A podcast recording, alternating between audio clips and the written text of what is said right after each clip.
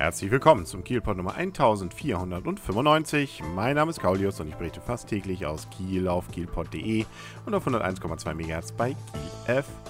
Da haben wir aber nochmal Glück gehabt. Da können wir tatsächlich beruhigt in die Kieler Woche einsteigen, weil die Bombe ist entschärft. Also in der Nähe von unserem Kraftwerk hatte man eine Fliegerbombe entdeckt und die wurde jetzt an diesem Mittwochnachmittag entschärft und das auch mit Erfolg. Also es kann nichts mehr passieren gut, äh, nun kann man davon ausgehen, dass im Kieler Raum doch noch einige von diesen Dingern rumliegen, aber zumindest an dieser hier wird sich also nichts mehr im wahrsten Sinne des Wortes entzünden. Dafür musste allerdings einiges auch dann erstmal passieren. Das Kraftwerk wurde abgeschaltet.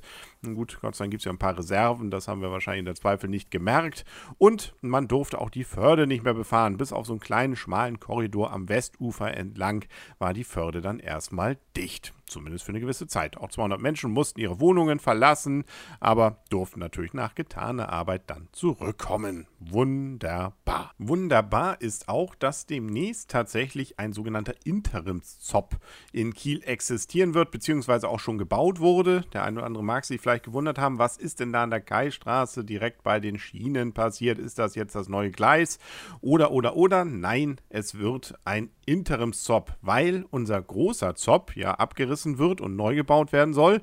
Das Ganze nächstes Jahr braucht man jetzt ja irgendwo eine Stelle, wo die Busse halten können. Und äh, da hat man sich dann überlegt, nehmen wir doch dieses Gebiet und da hat man dann wohl jetzt das entsprechend 3000 Quadratmeter große Areal umgerüstet und äh, bietet dann auch Platz dort für bis zu 10 Busse. Da können dann Reisende ein- und aussteigen und und und. Das Ganze hat immerhin 1,1 Millionen Euro gekostet. Es gibt auch eine Ampelanlage, aber die ist zum Glück so geschaltet, dass sie nur bei Bedarf angeht. Das heißt, der normale Verkehr auf der Kaistraße wird dadurch wahrscheinlich nicht behindert. Und ein Schmankerl hat man noch, so berichtet zumindest die Stadt Kiel. Man hat nämlich dort eine besondere Saatmischung zwischen der Anlage und den Bahngleisen ausgebracht. Die entsprechende Böschung nämlich soll Bienen Bienen, Nist- und Nahrungsplätzen bieten. Das heißt also nicht wundern, wenn man mit dem Bus fährt, dass die ein oder andere Biene um einen herumschwirrt. Das ist so gewollt, it's not a bug, It's a Feature. Und dann gibt es die Nachricht, dass am kommenden Sonntag wieder der traditionelle Motorradgottesdienst zur Kieler Woche stattfinden wird.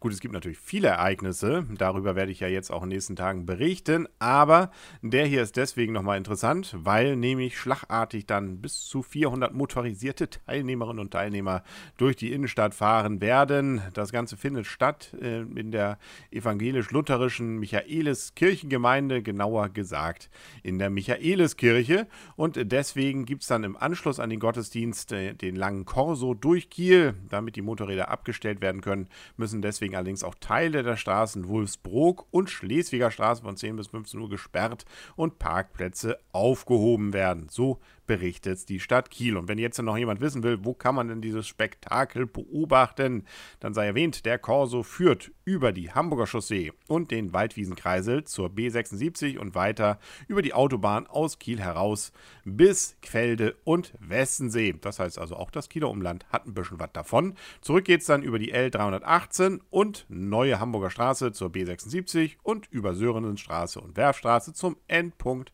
an der Halle 400. Ja, während dieser Tour müssen Autofahrer logischerweise dann auch mit Beeinträchtigungen rechnen. Die Motorradfahrer ja nicht, weil die fahren ja in der Regel damit. Ähm, die wollen das ja so. Und was ich auch will, ist, dass es morgen wieder eine neue Folge vom Kielpot gibt. Hier auf kielpot.de und auf 101,2 MHz bei Kiel FM. Ob es wirklich so kommt, ich bin zuversichtlich, aber man wird es erleben morgen dann. Bis dahin sagt alles Gute, euer und ihr, Kaulius und tschüss.